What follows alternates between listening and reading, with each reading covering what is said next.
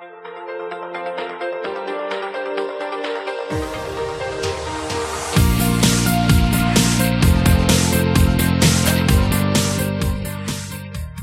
willkommen beim Cypreneur Podcast, deinem Podcast rund um die nebenberufliche Selbstständigkeit und Unternehmertum. Dein Host für die heutige Episode ist Juliane Behnert. Und nun viel Spaß und viele neue Impulse.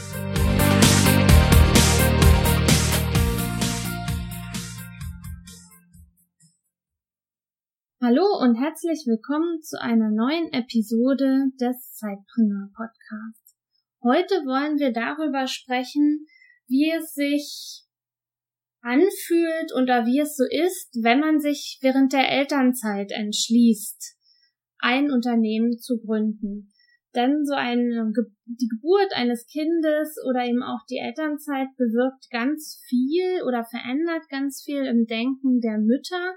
Das kann ich auch aus eigener Erfahrung bestätigen. Man bekommt ganz neue Denkmuster. Man merkt womöglich auch, dass der aktuelle Job nicht ganz so passt zum Leben als Mutter, als Familie. Man lernt neue Leute kennen und auf einmal bekommt man auch ganz neue Ideen. Und scheinbar ging es auch meiner heutigen Interviewpartnerin so. Das ist Petra Perry. Sie wird sich gleich selbst vorstellen, denn sie hat während ihrer Elternzeit gegründet und wird uns heute in dieser Episode darüber berichten.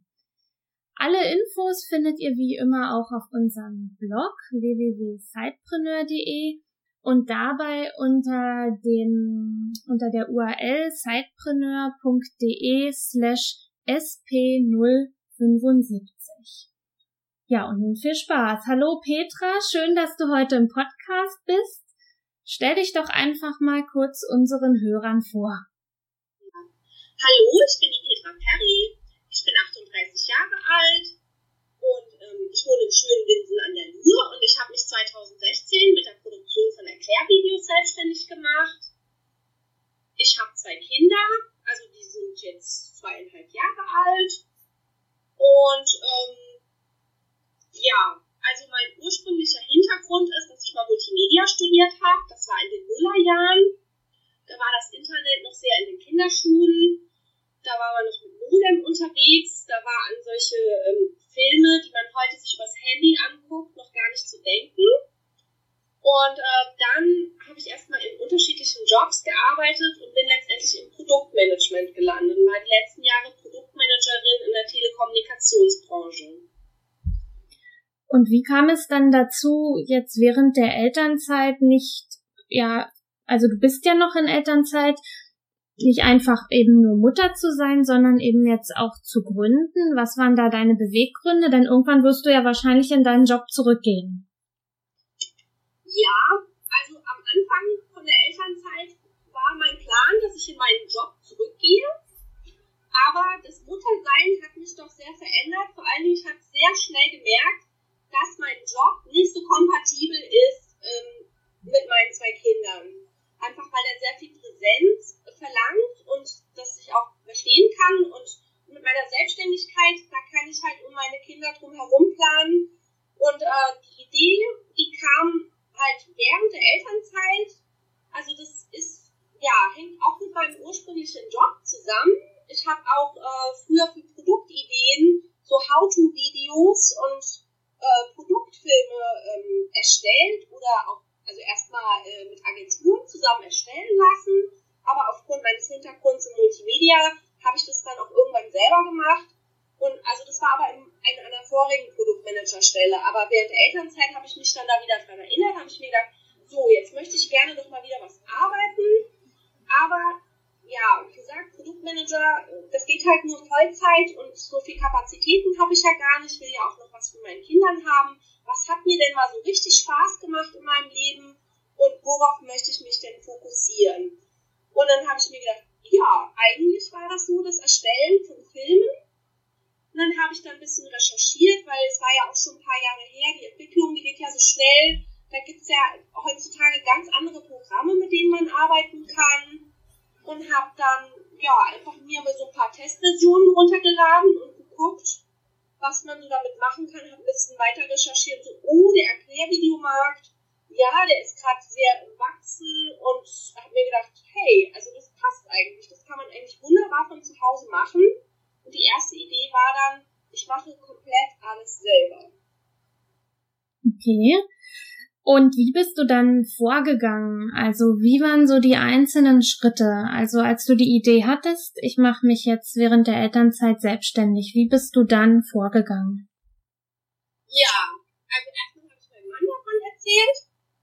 Der hat sich dann gedacht, naja, jetzt hat sie mal wieder eine Idee. Also eigentlich hatte ich irgendwie so alle paar Wochen irgendeine Idee, aber meistens waren die so, ja, total verrückt, äh, dass die ich auch mit meinen Kapazitäten hätte gar nicht realisieren können da hat er dann gesagt, ach ja, warum nicht? Ja, mach das doch mal. Und dann habe ich mir gedacht, ja, warum eigentlich nicht? Jetzt lege ich doch mal los.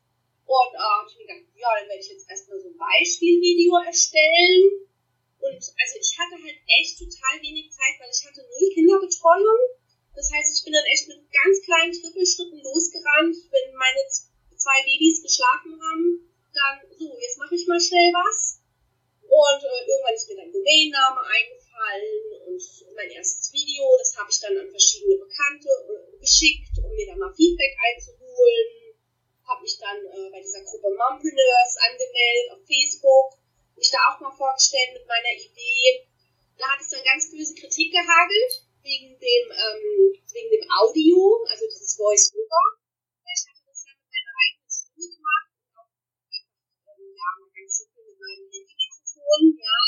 Ganz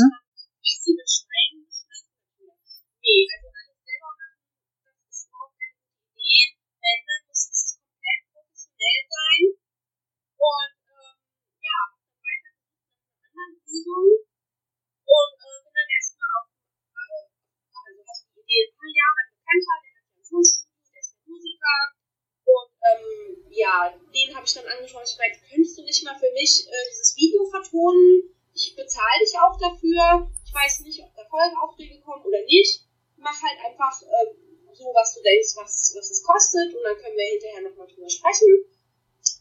Und das hat er dann aufgenommen und ich fand das auch total super. Und ähm, ja, also über dieses Video habe ich dann meinen ersten Auftrag bekommen. Halt auch über ähm, ja, so ehemalige Arbeitskollegen und äh, Bekannte. Und ähm, die sich das angeguckt so, ja, eigentlich brauchen wir sowas für unsere Firma. Kannst du sowas für uns machen? Aber ich hatte da noch nicht meine Lösung, wie ich das jetzt mache mit dem Audio, weil, ja, ich wollte irgendwie noch eine professionellere Lösung haben, weil ich meine, er ist auch Musiker, dann ist er mal hier auf Tournee und da. Ja. Die Firma, die will ja dann auch schnell den Auftrag haben, dann ist es auch, er wohnt in Hessen, weil ich komme ja ursprünglich auch aus Hessen. Mhm. Und ähm, hier oben in Hamburg, so ein hessischer Dialekt, kommt nicht so gut an, leider. Da dachte ich mir, hm, ich brauche doch jemanden, der so eine richtige Stimmausbildung hat und der ähm, halt einfach gar keinen Dialekt hat. Naja, aber jetzt stand halt ähm, der Bekannte halt vor der Tür mit, komm, jetzt mach das doch äh, für uns.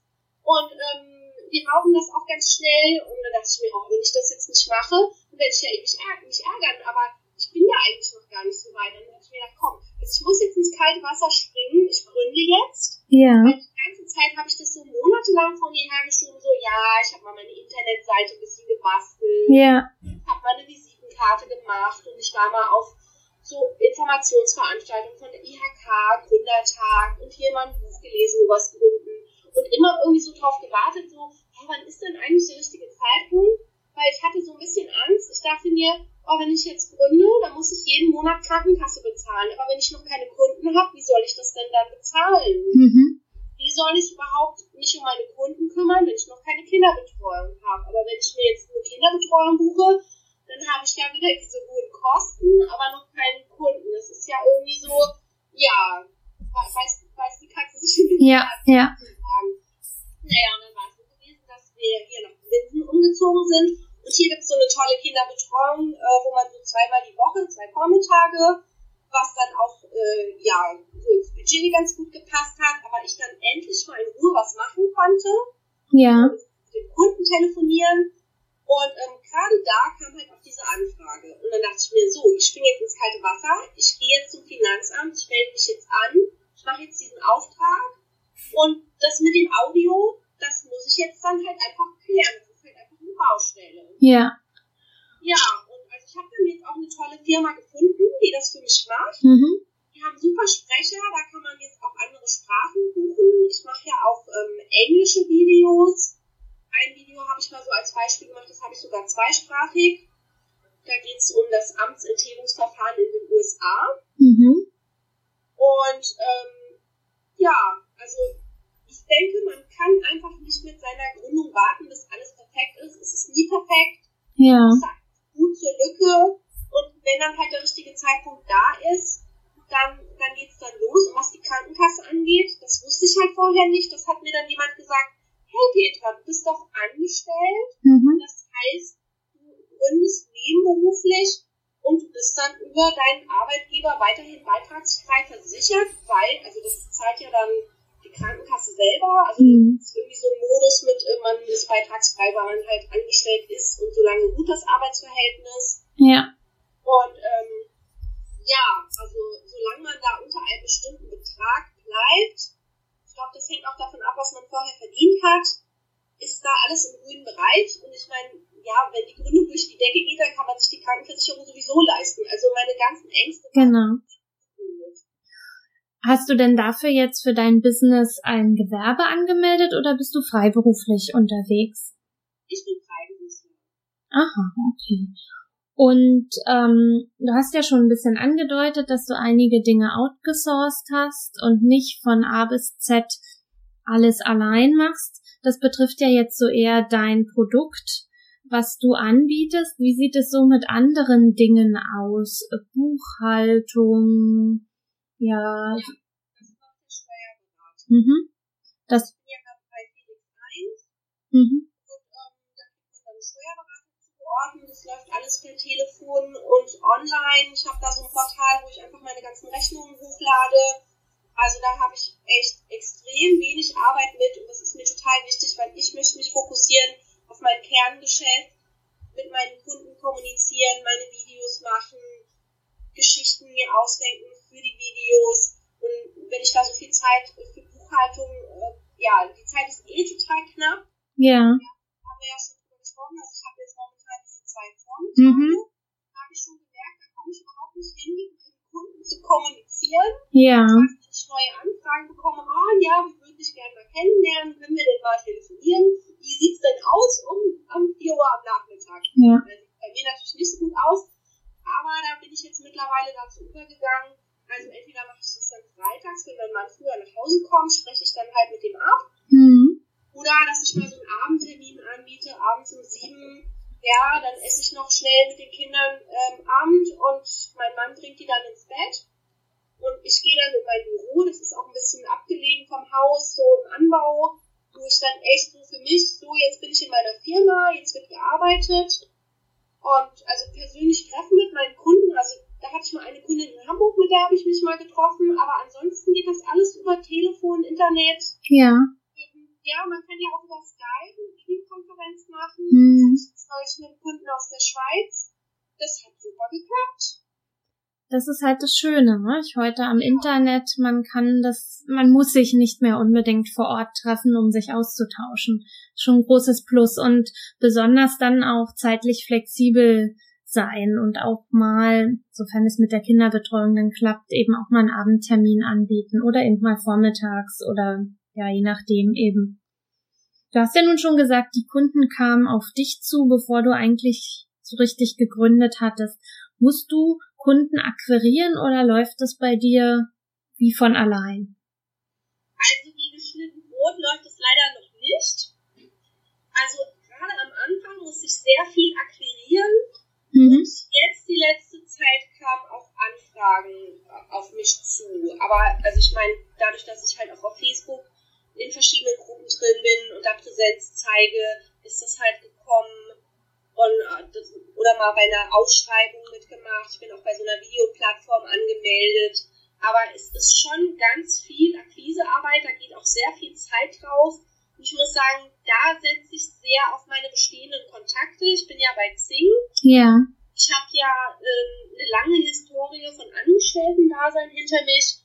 Und viele Mitarbeiter haben jetzt mittlerweile auch in andere Unternehmen gewechselt. Das sieht man ja immer so schön bei Xing. Ja. Und da habe ich auch schon mal so ehemalige Arbeitskollegen als äh, neuen Kunden gewonnen. Und da gucke ich auch immer wieder rein und spreche die immer wieder an, wenn da jemand seinen Job wechselt, ob das für die interessant ist. Und da waren auch schon welche dabei, so, oh ja, super, finde ich ganz toll. Und dann dachte ich mir, jetzt, das wird jetzt was, ja? Ja. Das wird jetzt ein Auftrag. Und dann ist die Firma pleite gegangen. Ja. Naja, gut, das ist halt so in der Selbstständigkeit. Ähm, ja, mal geht's hoch und mal geht's runter. Das ist halt wie so eine Achterbahnfahrt. Wenn man ganz oben ist, dann ist es ganz toll. Wenn man dann mal so eine Niederlage erlebt, Ja. nicht so schön. Aber ich denke, es gehört einfach dazu. Ich denke, viele, die haben ja auch Angst vom Scheitern. Und das ist einfach ganz normal, dass man scheitert. Wieder aufstehen, wieder weiter und ja, vielleicht auch mal andere Ideen entwickeln. Also ich meine, ich bin ja auch noch tief im Herzen Produktmanager. Ich mache mir auch Gedanken um meine Produktweiterentwicklung. Und ich denke, da wird nächstes Jahr auch noch ganz viel passieren bei mir. Gerade wenn dann ab Januar ich meine zwei Kindergartenplätze habe Ja. wird dann äh, für mich so das total neue Leben, weil ich ja dann endlich mal richtig viel Zeit in meine Selbstständigkeit stecken kann. Aber ich meine, dafür, dass es jetzt nur so nebenbei gelaufen ist, ein Jahr, finde ich, habe ich schon viel geschafft. Man denkt es gar nicht.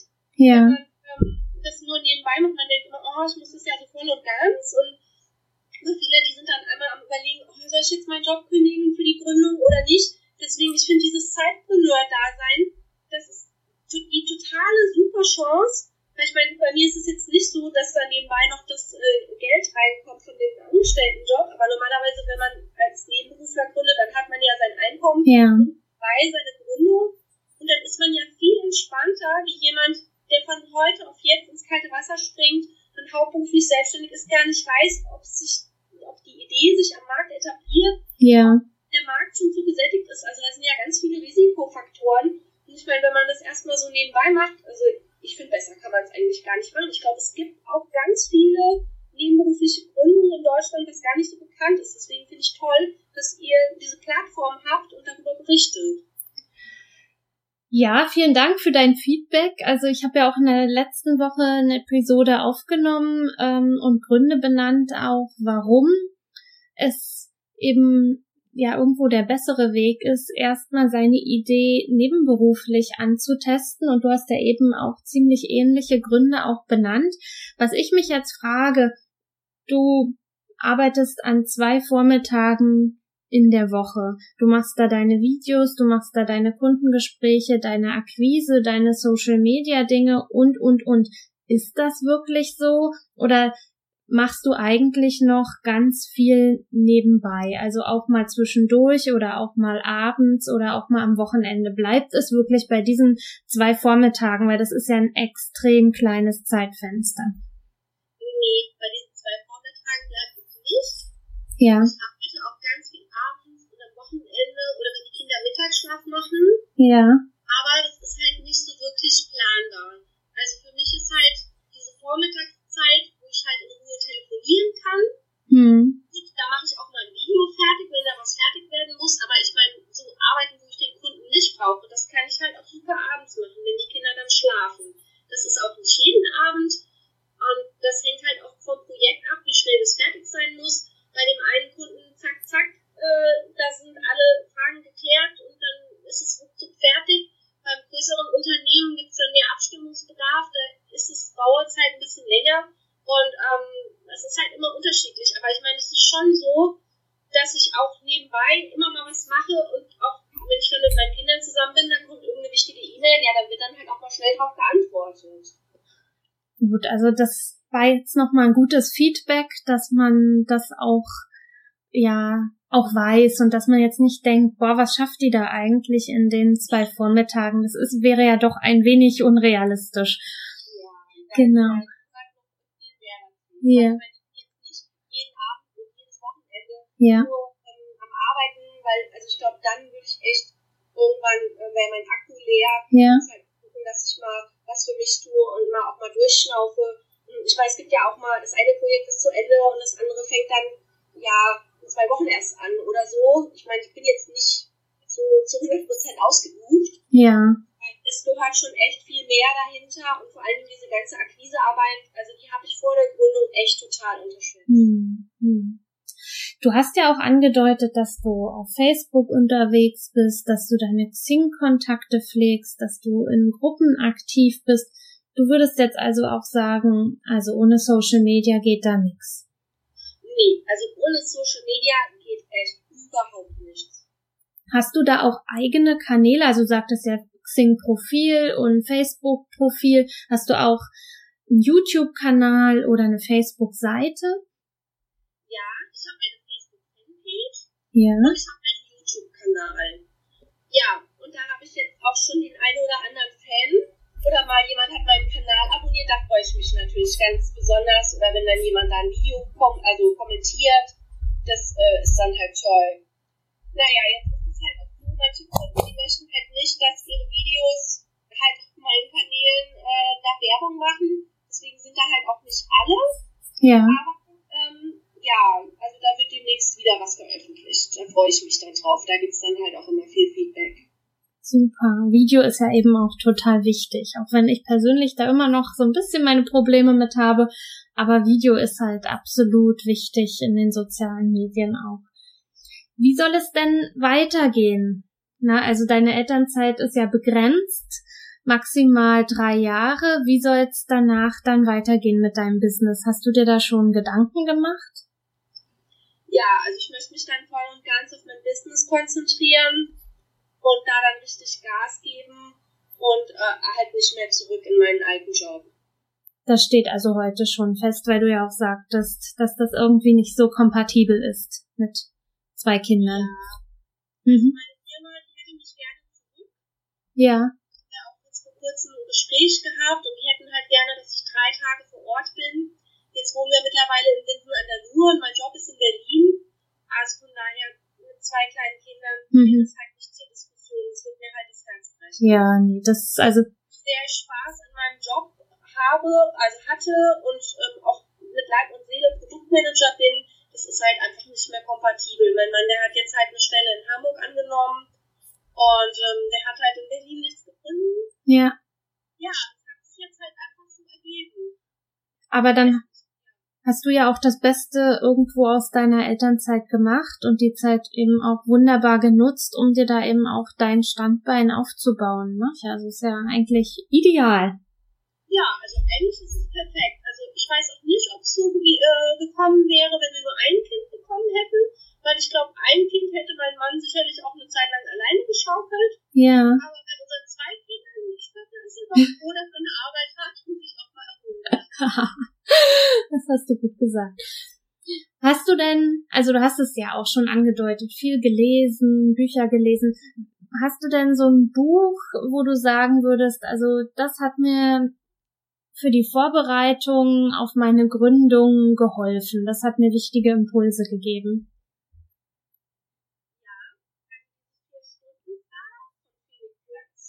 Ja. Das fand ich schon ziemlich gut, wobei es halt leider gar nicht so auf den Aspekt Muttersein eingeht, aber einfach ähm, dieser Gedanke, hey, man kann auch in wenig Zeit, wobei ich meine, vier Stunden ist natürlich vollkommen unrealistisch, ja. aber einfach mit ganz kleinen Schritten vorangehen und irgendwann kommt man dann halt auch an sein Ziel. Also ja, man bewegt sich auf jeden Fall, man entwickelt sich weiter und das hat mich äh, hat mir echt Hoffnung gegeben, dass ich da auf einem guten Weg bin und mir jetzt nicht hier irgendwie so ein Luftschloss ausdenke und auch viele Tipps, ähm, wo man halt als Gründer dran denken muss und man muss ja nicht das Rad komplett neu erfinden, man kann da ja auf ja, bewährte Fachliteratur zugreifen. Ja, also ja, sag ruhig. Was auch ein Buch ist, was mir ähm, also sehr viel Kraft gegeben hat, ist dieses Ultimative Self-Confidence von Marissa Peer. Mhm. Das ist halt auf Englisch. Und ähm, also das pusht unwahrscheinlich das Selbstbewusstsein. Da ist auch so eine CD dabei. Gut, da muss man halt auch der Typ dafür sein, um da hier so mit ähm, Hypnose äh, ja, seine Ziele zu verfolgen. Ich glaube, da ist auch nicht jeder der Typ für, aber ja. mich spricht das total an. Und gerade wenn ich dann so total kaputt bin, mal wieder eine unruhige Nacht hatte, mir denke, oh, ich würde ja jetzt gerne arbeiten, aber oh, ich muss jetzt mal irgendwie was für mich tun, dann mache ich mir meine Hypnose-CD an und danach bin ich dann wieder so total motiviert. So, mhm. jetzt kann ich noch mal ein bisschen was schaffen. Und die Arbeit dehnt sich ja auch aus, wenn man viel Zeit hat. Also wenn man jetzt weiß, oh, ich habe jetzt ein halbes Jahr Zeit für, was weiß ich, Internetseite machen, dann dauert das halt auch ein halbes Jahr. Ja. Weil wenn man weiß, hey, also ich habe jetzt eine Stunde und dann machen wahrscheinlich die Kinder wieder auf, vielleicht auch früher, dann muss man einfach auch ein bisschen effizienter arbeiten. Ja, dann darf man sich einfach auch nicht ablenken lassen. Nicht? Und man hat ein, ja, ein wirkliches Ziel auch vor Augen. Also das ist das Gute, wenn man sich die Zeitabschnitte halt auch nicht zu lang setzt, weil dann schiebt man ja eh nur, wenn man ehrlich ist. Du hast ja jetzt zwischen den Zeilen schon wirklich ganz, ganz viele Tipps gegeben für Personen, die vielleicht gerade überlegen, vielleicht auch gerade in Elternzeit sind, ähm, wie man da rangehen sollte an diese Gründung während der Elternzeit. Also hast du noch mal so deinen absoluten Tipp, wenn dich jemand fragen würde, wie soll ich's machen jetzt während der Elternzeit? Was ist da dein ultimativer Tipp? Also ich werde das ja immer wieder gefragt, wie ich das handle mit meinen zwei Kindern, gerade von so Einlingsmuttis. Äh, ja, wenn man zwei hat, sich halt um zwei kümmern, das ist halt einfach so, irgendwie muss man es dann halt hinkriegen. Aber für mich, den echt, den Ausschlag, dass ich so ein bisschen Zeit gewonnen habe, hat ergeben, dass mein Mann einen Trockner gekauft hat. Mhm. Weil einfach jeden Tag ging so viel Zeit drauf, diese Wäsche aufzuhängen von der ganzen Familie.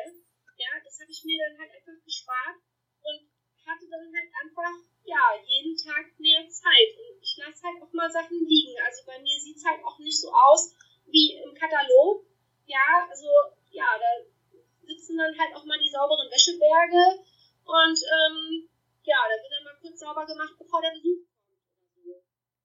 Da muss man halt auch einfach irgendwie Abstriche machen. Also der Haushalt wurde bei mir sehr depriorisiert. Ich meine, wir haben auch eine Spülmaschine, ganz klar, ohne könnte ich auch gar nicht leben. Ja.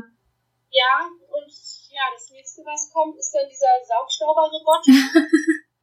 der, ja, ich denke, der ist mir auch ein bisschen Zeit. Ja, also dein Tipp ist einfach auch ja, und sich Unterstützung holen, um sich Dinge einfacher zu machen, Dinge liegen zu lassen, wiederum aber auch die Idee umzusetzen, also zu machen, oder? Ja, ins Tun kommen und gucken, was kann ich delegieren, was muss ich eigentlich gar nicht machen. Also Wäsche bügeln tue ich eigentlich grundsätzlich gar nicht. Mhm. Ja, also mein Mann, der zieht zwar Hemden an, aber die bügelt er selber. und ähm, also zu ganz besonderen Anlässen bügel ich mir dann halt mal eine Bluse.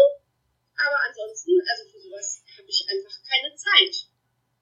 Ja, ja. Und was ich halt auch sehr eingeschränkt habe, ist das Fernsehen gucken. Mhm. Ja, also, ja, mit meinem Mann ab und zu mal Video on Demand. Ja. Und jetzt die Höhle der Löwen. Ja. Das ist äh, so mein fester Termin, aber ansonsten, Fernsehen, ja, nee, habe ich keine Zeit für. Das ist auch das, was wir von vielen Zeitpreneuren in Interviews auch hören. Äh, ja, meine Freunde gucken halt eben viel fern und ich nutze die Zeit halt, um meine Idee zu umzusetzen, die ich da habe. Ja, also das hört man ganz viel, dass da viele Zeitpreneure ganz doll ihren Fernsehkonsum einfach eingeschränkt haben. Ja. Ja. Genau. Ja, super, Petra. Ich danke dir für deine Insights, die so, die so, die du so während deiner Elternzeit und während deiner Gründung während der Elternzeit so ähm, gemacht hast, dass du uns daran teilhaben lassen hast. Ich denke auch, dass du ganz viel Mut auch gemacht hast, einfach mal zu starten und vor allen Dingen nicht so viel nachzudenken, einfach mal zu machen. Dann erzähl uns doch einfach mal jetzt am Schluss noch, wo wir dich und dein Business im Internet und im Social Web finden können. Ja, also einmal findet ihr mich unter www.petraperry.com. Das ist meine Internetpräsenz. Dann habe ich einen YouTube-Kanal, der heißt erklärvideoproduktion.de. Und ähm, also das ist mit AE geschrieben. Und so heißt auch die Fanpage auch verlinkt mit meinem äh, Facebook-Account Petra Perry. Da gibt es in Deutschland nicht so viele. Und ähm, auf Xing bin ich natürlich auch präsent. Ja, wunderbar. Die, hast du noch einen Kanal? Jetzt habe ich dich unterbrochen. Oder warst du fett? Nee, das war. Also für Twitter habe ich noch keine Zeit. es gibt auch noch ganz viele Media-Kanäle, die ich noch gar nicht nutze. Aber wenn ich dann ab Januar mehr Zeit habe, da werden wir sicherlich auch nochmal sprechen. Ja, sehr gern. Genau, das können wir sehr gerne tun. Wir werden deine Social Media Kanäle und deine Internetpräsenz auch unter dem Blogartikel verlinken, falls da auch Zuhörerinnen und Zuhörer Fragen haben zu deiner Gründung während der Elternzeit. Das war ein ganz super Interview, Petra. Ich danke dir für deine Zeit und deine Insights. Und euch, lieben Zeitpreneuren, wünsche ich jetzt einen wunderbaren Start in eine neue Woche. Und wir hören uns demnächst wieder. Und ja, jetzt viel Erfolg mit eurem Side-Business. Bis dann. Tschüss.